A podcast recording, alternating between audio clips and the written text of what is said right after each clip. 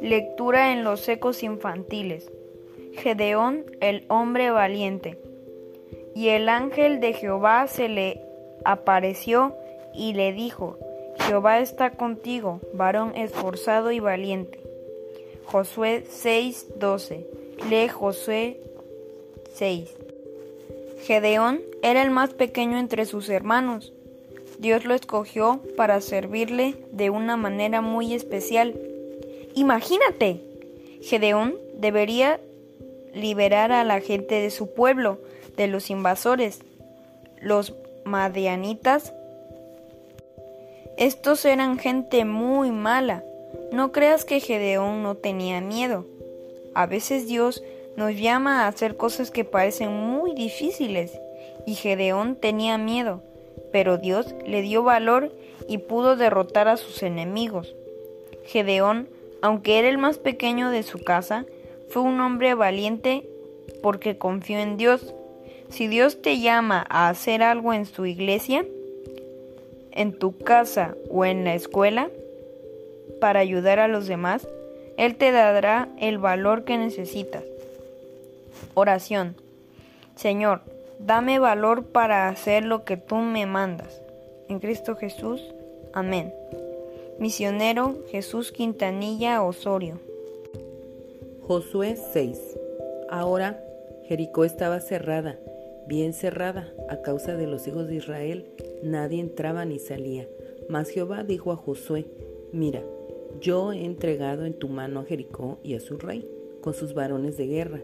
Rodearéis, pues, la ciudad todos los hombres de guerra, yendo alrededor de la ciudad una vez, y esto haréis durante seis días y siete sacerdotes llevarán siete bocinas de cuernos de carnero delante del arca, y al séptimo día daréis siete vueltas a la ciudad, y los sacerdotes tocarán las bocinas. Y cuando toquen prolongadamente el cuerno de carnero, así que oigáis el sonido de la bocina, todo el pueblo gritará a gran voz y el muro de la ciudad caerá.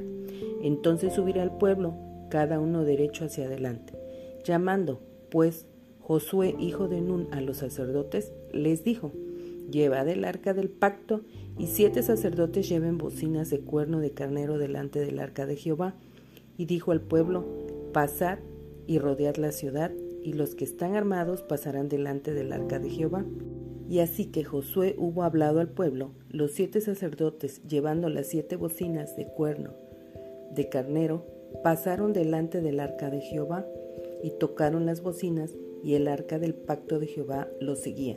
Y los hombres armados iban delante de los sacerdotes que tocaban las bocinas, y la retaguardia iba tras el arca mientras las bocinas sonaban continuamente. Y Josué mandó al pueblo diciendo, Vosotros no gritaréis, ni se oirá vuestra voz, ni saldrá palabra de vuestra boca hasta el día que yo os diga. Gritad, entonces gritaréis.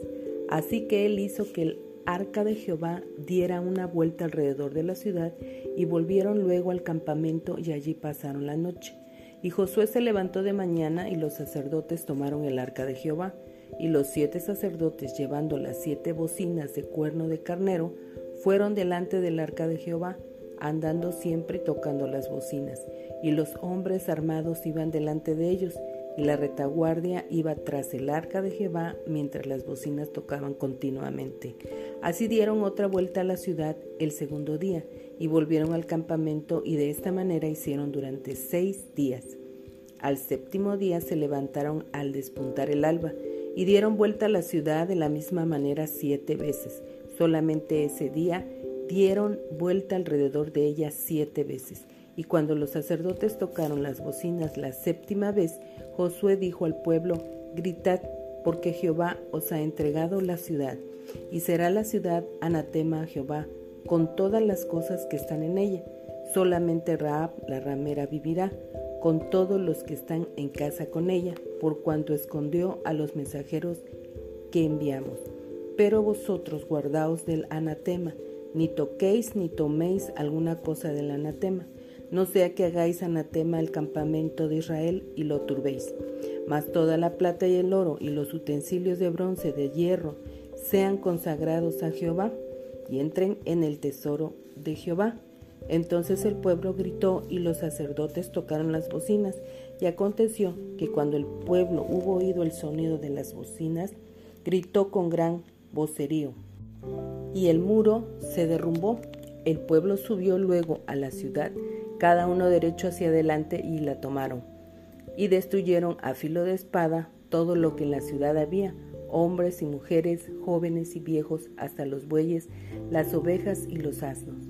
Mas Jehová dijo a los dos hombres que habían reconocido la tierra, entrad en casa de la mujer ramera y haced salir de allí a la mujer y a todo lo que fuere suyo, como los jurasteis. Y los espías entraron y sacaron a Raab, a su padre, a su madre, a sus hermanos y todo lo que era suyo, y también sacaron a toda su parentela y los pusieron fuera del campamento de Israel, y consumieron con fuego la ciudad y todo lo que en ella había. Solamente pusieron en el tesoro de la casa de Jehová la plata y el oro, y los utensilios de bronce y de hierro. Mas Josué salvó la vida de Raab, la ramera, y a la casa de su padre, y a todo lo que ella tenía. Y habitó ella entre los israelitas hasta hoy, por cuanto escondió a los mensajeros de Josué, había enviado a reconocer a Jericó. En aquel tiempo hizo Josué un juramento diciendo, Maldito delante de Jehová el hombre que se levantare y reedificare esta ciudad de Jericó, sobre su primogénito eche los cimientos de ella, y sobre su hijo menor asiente sus puertas. Estaba, pues, Jehová con Josué, y su nombre se divulgó por toda la tierra. Amén. Reflexión. La valentía es tener determinación para enfrentarse a situaciones arriesgadas o difíciles. Nosotros como hijos de Dios también enfrentamos situaciones en las que manifestamos valor, pero no es por nuestras fuerzas. Dios nos da valor y va con nosotros para enfrentar momentos difíciles, decisiones complicadas. Él no nos deja solos nos da valor para enfrentar a los enemigos vivenciales. Pide a Dios su dirección en todos los momentos de tu vida diaria.